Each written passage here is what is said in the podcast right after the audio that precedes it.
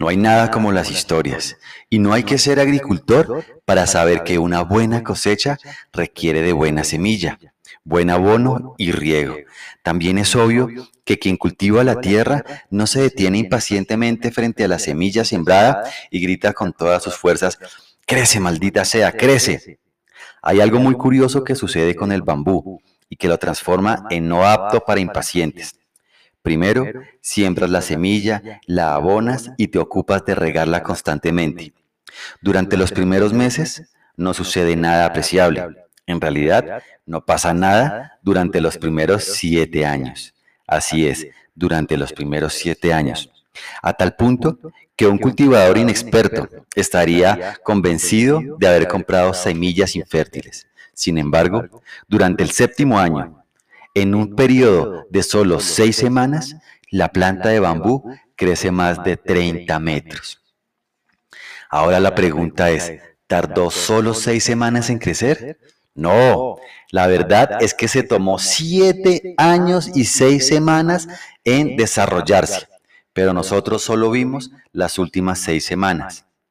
Durante los primeros siete años de aparente inactividad, este bambú estaba generando un complejo sistema de raíces que le permitían sostener el crecimiento que iba a tener después de estos largos siete años.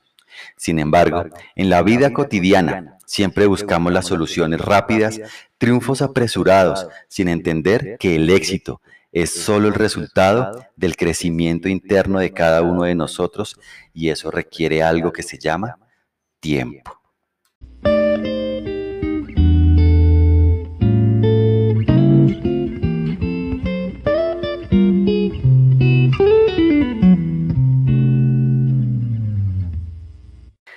De igual manera nos pasa en nuestra profesión como brokers o como agentes inmobiliarios.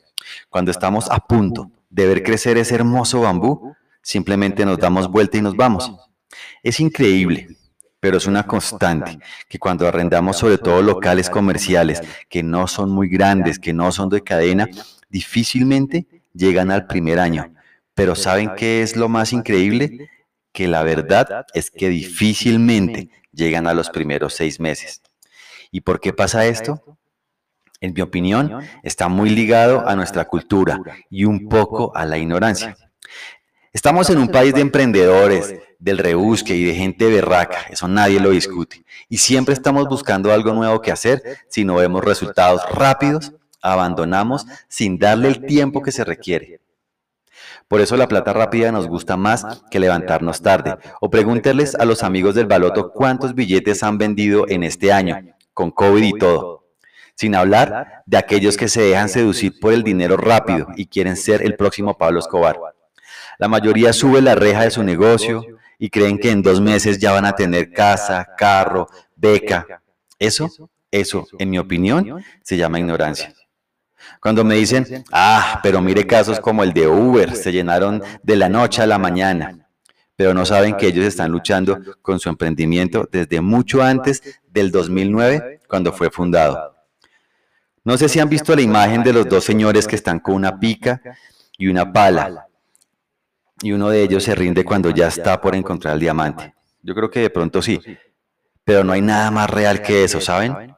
En el mismo instante que una gente se va, esa propiedad se vende o se arrienda. No sé por qué, pero así funciona. Y es tan real como el aire que estás respirando en este momento. ¿Y qué pasa? Que se cumple el dicho que dice que nadie sabe para quién trabaja y lo que sembraste, alguien más lo cosecha. Ahora la pregunta que te tienes que hacer es, ¿estoy sembrando para recoger yo o voy a ver cómo otros recogen lo que yo sembré?